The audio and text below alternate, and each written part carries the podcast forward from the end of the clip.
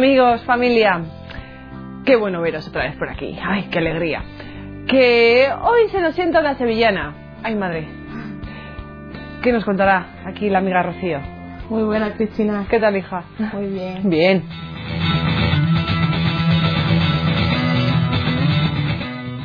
Rocío, vamos a entrar en materia. Cuéntanos, ¿naciste en familia católica? Digamos que he nacido en una familia católica no practicante, pero por poner algún Vale, o sea que es una familia católica tradicionalmente española. Muy bien, fenomenal. Mi madre pues iba, pisaba la iglesia solamente en bodas, comuniones o cuando algún familiar se, se ponía mal. Y mi padre pues bodas y poco más.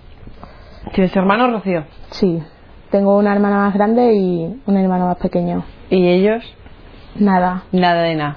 Nada, pero es curioso porque mi familia siempre nos ha llevado a, a colegios religiosos, pero no por la fe, sino por la educación que te dan. Recuerdo que iba pues a preescolar con unas monjas y eran las típicas que, que si te portabas bien te daban un suco y si te portabas mal pues te daban ¿Una colleja? una colleja. Ya. Sí, y después pues eh, he ido a un colegio salesiano y una experiencia genial. Viva Don Bosco. y María Auxiliadora. Recuerdo que todos los 24 íbamos a la capilla y rezábamos allí y teníamos unos buenos días y ya iba a clase con ese pensamiento, ¿no? Y muy bien. ¿Todo esto iba haciendo pozo en ti o simplemente era algo rutinario que tú hacías dejándote llevar por la masa? Pues era rutinario, ¿Sí? sí. No, no, no te preguntabas, pues, ¿por qué hago esto? ¿O a quién estoy rezando?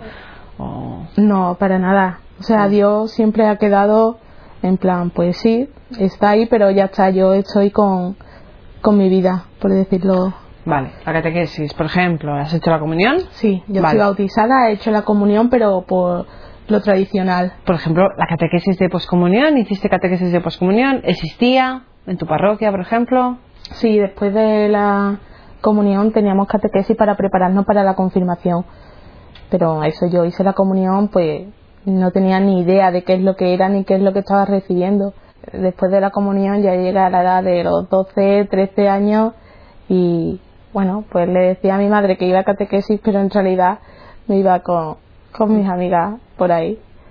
Pero ¿qué pasa? Que ya después, eh, en el último año, pues te obligaban a ir a catequesis porque si faltaba ya no podría no podía ¿Confirmarte? no podía confirmarme entonces pues mi mejor amiga y yo que siempre hemos estado unidas pues decidimos que si queríamos hacer la confirmación pues teníamos que saber qué es lo que era no nos estábamos metiendo ahí de lleno en la religión Ya.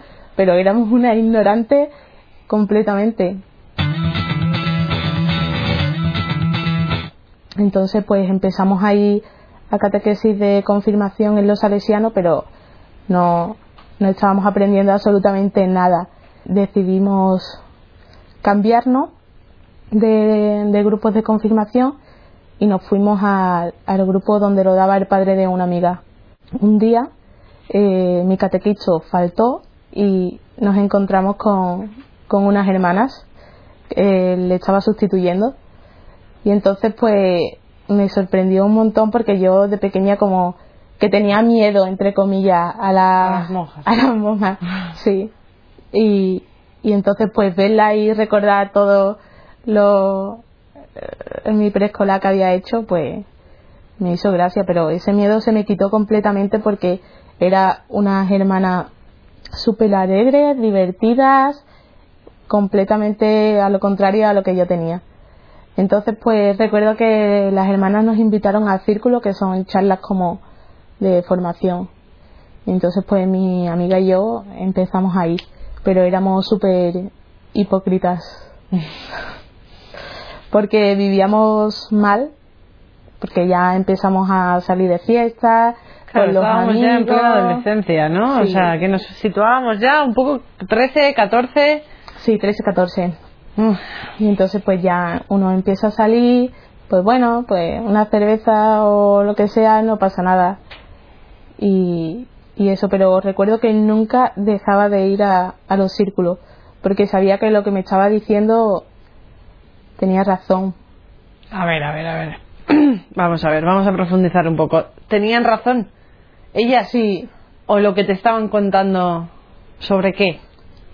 Pues sobre la Virgen, sobre eh, cómo debemos de comportarnos, todo. Era un cúmulo de cosas.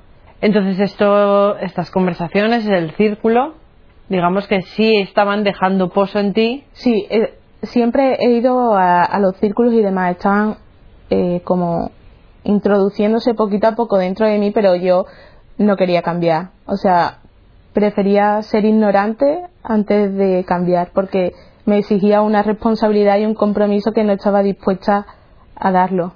Vale, pero vamos a ver, externamente llevábamos una vida doble. Sí. Una doble vida que consistía en qué exactamente. Pues para mis padres, pues, eh, pues una chica de mundo, pero ¿Ocultabas tu fe a tus padres? A mis padres no tanto, pero a mis amigos sí. Vale, a tus amigos sí. ¿Y por qué? ¿Por vergüenza? Sí, porque mis amigos siempre han sido muy liberales, muy como captadores de experiencia, así, no sé cómo llamarlo, hay que como probarlo todo, ¿sabes? Pero la religión no. La religión no. Luego hablaremos de este tema, porque es curioso el típico sevillano tradicional, su Semana Santa y todas estas cuestiones. Y luego es verdad que encontramos un alto porcentaje de andaluces sí. que esto lo viven de manera bastante hipócrita. Sí, en Sevilla es muy típico que pues la Virgen de la Macarena no me la toque o la Virgen de la Esperanza de Triana tampoco, pero después... Pero después cada uno en su casa hace Rocío, vamos a ver. En esa catequesis de confirmación, cuando las hermanas sustituyen a tu catequista habitual, conoces a las hermanas, conoces pues lo que has comentado, ¿no? Conoces otro tipo de religiosas, totalmente diferentes a las que tú habías percibido, entre comillas, porque total eras una guajina pequeñita, ¿vale? Cuando eras pequeña en, en preescolar. Sí. ¿Tú cuando ves a esas hermanas, tú qué sientes? Pues era un sentimiento extraño porque lo que te he dicho antes eh, tenía una imagen de las religiosas que no que no iban con estas. Vale, entonces estas hermanas te cuentan cosas, o sea, en ti tiene que cambiar en ese momento quizás algo de las percepciones que tenías, ¿no? Algo de lo que tú estabas viviendo. Sí, yo junto con mi mejor amiga, como las hermanas poco a poco nos iban hablando, nos invitaron a, a un viaje a Fátima. Ah, un fin de semana, pero recuerdo que fui no porque era un sitio santo, eh, rezar, sino yo iba junto con mi mejor amiga a Portugal, un fin de semana nada, todo sola y... Turístico. Sí. Y recuerdo pues que ese viaje iba con las hermanas y con personas mayores, pero que me llegó, hubo algo en mí que, que dijo, Buah, era un, un sentimiento, no sentimiento, sino que la Virgen ahí me llenó. Vale. Vuelves de ese viaje. Vuelvo ese viaje y... A ver, habitualmente nos cuesta aterrizar. O sea, vivimos en una nube igual una semana y luego de repente volvemos a nuestra vida. Sí. Vale. Vuelvo a la doble vida que siempre he llevado. Y pues con los amigos pues me, es que ocultaba que iba con, con las hermanas, después pues siempre ponía mi límite, pues no, no, no voy a beber, ¿sabes? Pues qué pasa que cuando todos tus amigos lo hacen o te incitan a, a hacerlo, pues tú vas poniendo tu límite cada vez más lejos. ¿Qué pasa? Que al principio no, no voy a, no voy a beber. Pues al final acabé bebiendo. No, no me voy a emborrachar. Después, pues acabé o sea, acababa todos los fines de semana borracha, quedándome en casa de una amiga o quedándome donde fuera porque no quería que mis padres me vieran en esa situación. Después, pues, no, no voy a fumar. Fumaba, acabé fumando. Mis amigos ya después empezaron con los porros, la bebida, mezclando todo. Y yo, pues, no, no voy a llegar a ese límite, no voy a llegar a ese límite, pero al final, pues, acabas como ellos. Ya. ¿Por qué hacías todo esto? Por el me dejo de llevar, por sentimiento de vacío. Es que también en casa en ese momento había una situación difícil. Entonces, pues quería estar fuera el máximo tiempo posible y rellenando en mí, pues, todo el vacío que había ahí. A todo esto sigues yendo a los círculos con las hermanas. ¿Tú les cuentas a las hermanas esto que te está pasando? Las hermanas sabían que yo llevaba una doble vida, pero tampoco quería tener mucho contacto con ella. Todavía me daban como un poco de respeto. Pero quizás, no sé, en un momento de vacío, de quizás un poco de desesperación, ¿contaste algo o simplemente dejaste pasar el tiempo? Dejé pasar el tiempo, pero después, al cabo de los seis meses que había conocido a las hermanas, nos invitaron a una peregrinación a Lourdes con, con más chicas y lo mismo, iba con mi mejor amiga, pero bien, vamos a Francia con más chicas de nuestra edad, esto va a ser la bomba, pero cuando ves lo que verdaderamente hay en esa peregrinación, un ambiente bueno, si, sin querer estar por ahí todos los fines de semana recibiendo al Señor, queriendo un montón a la Virgen, me quedé súper impactada y ahí ¿Tú fue... estabas a gusto? Sí, pero me costaba, me costaba un montón llevar ese ritmo de vida, porque yo estaba acostumbrada al egoísmo, a yo y después yo y después yo, y, ¿Y en Lourdes qué buscar momentos placenteros para mí. Ya, ya, bueno. ¿Y en Lourdes qué sentiste? Fue, yo creo que una de las experiencias más bonitas, porque me impresionó muchísimo, pero muchísimo ver a jóvenes alegres, riéndose y pasándoselo genial solamente con Dios. Dios. Y no, no daba crédito a lo que estaba viendo. Y yo, pues, cuando veía a las chicas y miraba así a mi alrededor, digo, yo quiero ser como ellas. Y ese, esa peregrinación sí que ya empecé, pues, a hablar más con, Con las hermanas. con las hermanas y, y bastante bien. Pero qué pasa que cuando llego a Sevilla, otra vez, pues, el mundo me come completamente. Y aparte que, que no quería, no quería esa exigencia de vida. ¿Vuelves otra vez a esa vida que tú llamas? Sí, Eh, ¿Vuelves otra vez a salir con tus amigos? sí, A dejarte ya, llevar. pues eres más mayor, ¿Quieres probar cosas nuevas? sí. Ya pues empiezan los chicos, más discotecas y entonces pues eso te creaba un vacío enorme. Y cuando más sola estaba, más pensaba en el ambiente que había conocido en Lourdes. Y siempre me volvía a la cabeza ese pensamiento. Y digo, ¿por qué no puedo ser yo como ella? ¿Por qué? ¿Qué es lo que me falta? Mm, a todo esto, ¿estudiabas en el instituto? No, estabas en el colegio de los salesianos. Sí. ¿Terminaste tu secundaria y tu Terminé bachiller? la secundaria, pero ya como casi todos los colegios religiosos. Eh, El bachiller ya no sí, está ya el concertado. Exactamente. Es. Me voy a un instituto público Vale. y el instituto público fatal, un ambiente completamente diferente a lo que yo había conocido. Y si ya estaba metida en el mal ambiente, pues en el instituto que yo veía, pues, pues a la gente de mi clase fumar en el patio, escondiéndose de los profesores, o iba al baño y estaba allí una, pues, liándose un cigarro, saltándose las clases, contestando mal a los profesores y pues eso pasando completamente y una mala actitud increíble. Entonces si yo ya estaba mal, ahora al entrar en el instituto, te influyó muchísimo más negativamente. sí, sí, repetí, entré en primero de bachillerato y no hice absolutamente nada. Iba a clase pero por ir. Siempre he sido también de las típicas alumnas que no estudia, pero que tampoco molesta. Era un bulto, un mueble en la clase. Vale. pero este ambiente me fue influyendo poco a poco y ya pues empecé a ser más contestona, más rebelde y ya me, me gané la expulsión a pulso. O sea, que te expulsan del instituto. Sí, ¿Llegas a terminar el bachiller? estoy en ello ahora. Estás en ello, vale.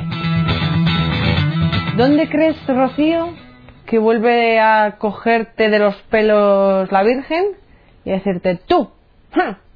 ¿qué eres para mí? Pues me lo dijo en la JMJ, pero antes de llegar a la JMJ estaba mal y pues me busqué un trabajo. Entonces Vale. pues ¿Te buscaste un trabajo? Bueno. Sí, como tampoco estaba estudiando, pues lo único que necesitaba en ese momento para... Para, con, vamos a ver, para pagarte, digamos, tus vicios. Sí. Era dinero, porque supongo que ya en casa estarían hasta aquí. Hasta ahí. Vale, y entonces dicen, "Ah, no le vamos a dar a esta más money y te buscas un trabajo. Y entonces pues empecé a trabajar y a la vez estudiar, que no estudiaba, Vale. en un catering, como camarera de la boda, comuniones y demás. Bueno, vale.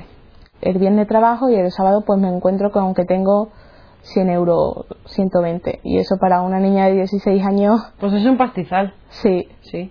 Y entonces pues convencí a mis amigos, venga, vámonos una semana a la playa. Ese año estuve más tiempo fuera que, que dentro.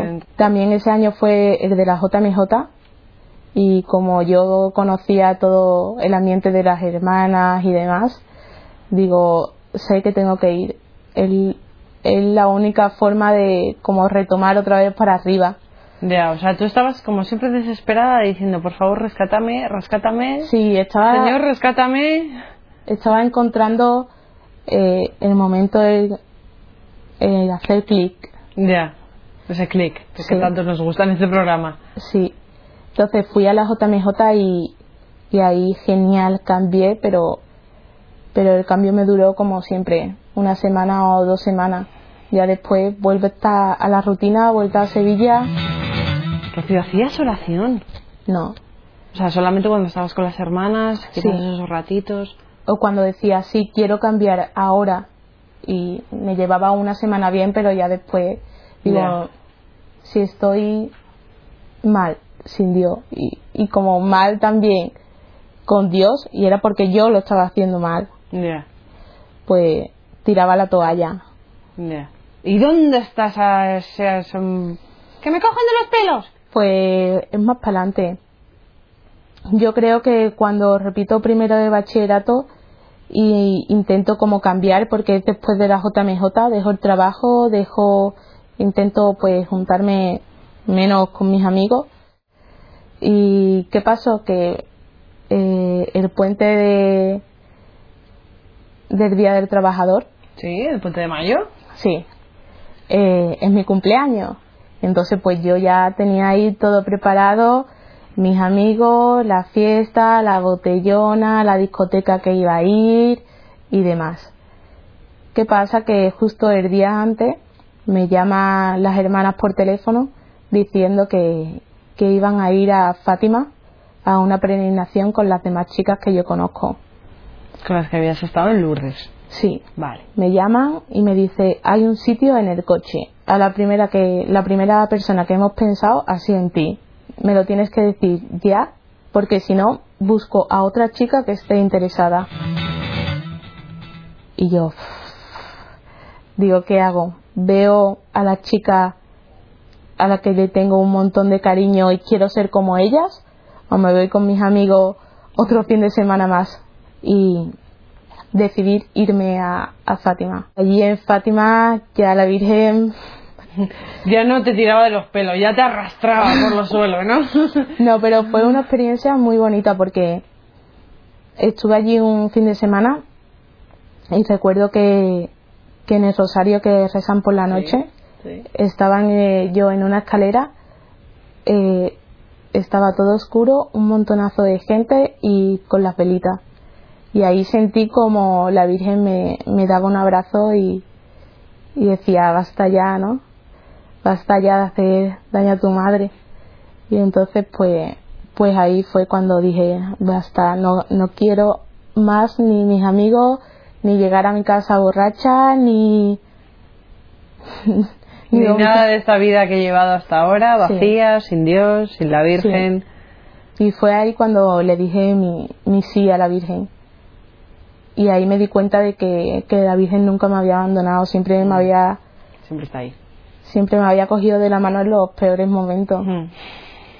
Lo que pasa es que tú echa- echabas patas. Sí. Tú echabas patas. Sí, yo no me daba cuenta de que tenía siempre a la Virgen a mi lado. Nunca me he dado cuenta, fue ahí por primera vez. Y, y digo, buah, cuánto me quiere, ¿no? ¿Quién soy yo para negarla? Para negarle. Rocío, después de esta experiencia en Fátima, eh, tú ya vas bueno, tú ya te sientes abrazada por la Virgen, Sí. ya sientes ese amor, estás tú ya dispuesta a entregarte Sí, a todo. sí, ahí. ¿Y qué es lo siguiente que te pide la Virgen? Pues, ¿Qué es otra, cuál es la siguiente oportunidad que te da? Para Pues- que ya no hiciese falta tirarte de los pelos, sino simplemente llevarte de la mano. Pues la siguiente opor- oportunidad fue en Ecuador. Fue en Ecuador. Eh, después de Fátima, pues decidí cambiar, le di mi sí a la Virgen y ya, pues poco a poco fui retirándome y también gracias a ella me dio la fuerza de retirarme poquito a poco de todo ese mal ambiente. Y entonces sabía que la única forma de poder cambiar de verdad eh, era salir de- del ambiente de Sevilla. Entonces ya el siguiente viaje que hice fue a, a Ecuador ese verano. Fui a Ecuador y fue una experiencia genial. Fue un darme y un recibir. ¿En qué sentido te dabas y en qué sentido recibías? Cuéntanos un poco esa experiencia. ¿Qué hacíais allí? Pues allí eh, íbamos a lo que nos mandaran las hermanas, porque las hermanas están allí en Ecuador y tienen pues colegio, comedores, tienen de todo. Pues íbamos a los colegios, dábamos clase a, a ¿A los, los niños. chiquillos? Sí, algunos tenían más problemas que otros y entonces nos teníamos que dedicar más específicamente a esos alumnos. También pues íbamos a comedores que tienen las hermanas, eh, íbamos con las familias más necesitadas, Sí. le dábamos pues lo que necesitaba, a lo mejor cosas para el colegio o dinero o sábanas o lo que hiciera falta. Sí. Rocío, ¿qué recibías? Tú dabas muchas cosas, estabas ahí con la gente, con los chiquillos, ayudabas a los chiquillos, ayudabas a las familias necesitadas, pero ¿tú qué recibías? Pues el cariño cuando te daban las gracias, pues yo con eso ya, ya recibía todo. Ver que era que son felices con lo poquito que le has dado, ya era suficiente. ¿Veías a Dios por algún lado ahí? Sí, en todo, En en, todo. todas las familias. Rocío, vuelves de Ecuador, de dar, de recibir, de ver a Dios. Quizás Ecuador fue como una cuaresma. Sí. Veías a Dios en todas las facetas de, de ese desierto, de ese Sí. llegar a, a Jerusalén. Rocío, ¿llegas? Llego, hago los exámenes que me quedaban de Sí. bachillerato Bien. y, y decido pues seguir dando. Entonces decidí venirme aquí a Santander a dar un año al hogar, un año de servicio. Y pues actualmente me encuentro aquí. Llevando una vida coherente, haciendo llevo una vida de oración. sí, Bien. llevo una vida de oración coherente y, y siempre junto a María y, y a Jesús. De todo se sale. es verdad que a veces no nos damos cuenta. Yo creo que es más ceguera. Sí. Nos ponemos unas gafas súper oscuras y entonces no vemos nada. Y sobre todo no vemos a la Virgen estando ahí, tirando de nosotros. Y está ahí. Yo quiero que te sepas querida por, por la Virgen, porque la Virgen te quiere, Rocío. Dios te quiere. Veremos para qué. Amigos, qué gráfica ha sido Rocío. Me ha encantado porque es verdad que ha pasado por todas sus etapas, desde esa niñez, esa adolescencia, como la habéis podido tener muchísimos de vosotros. Me ha gustado porque ha ido pasito a pasito y seguramente os hayáis sentido bastante identificados y identificadas con ella. Muchísimas gracias, Rocío. Gracias, Cristina. Tú persevera, perseverad. Cachila mal. Hasta luego, amigos. Gracias.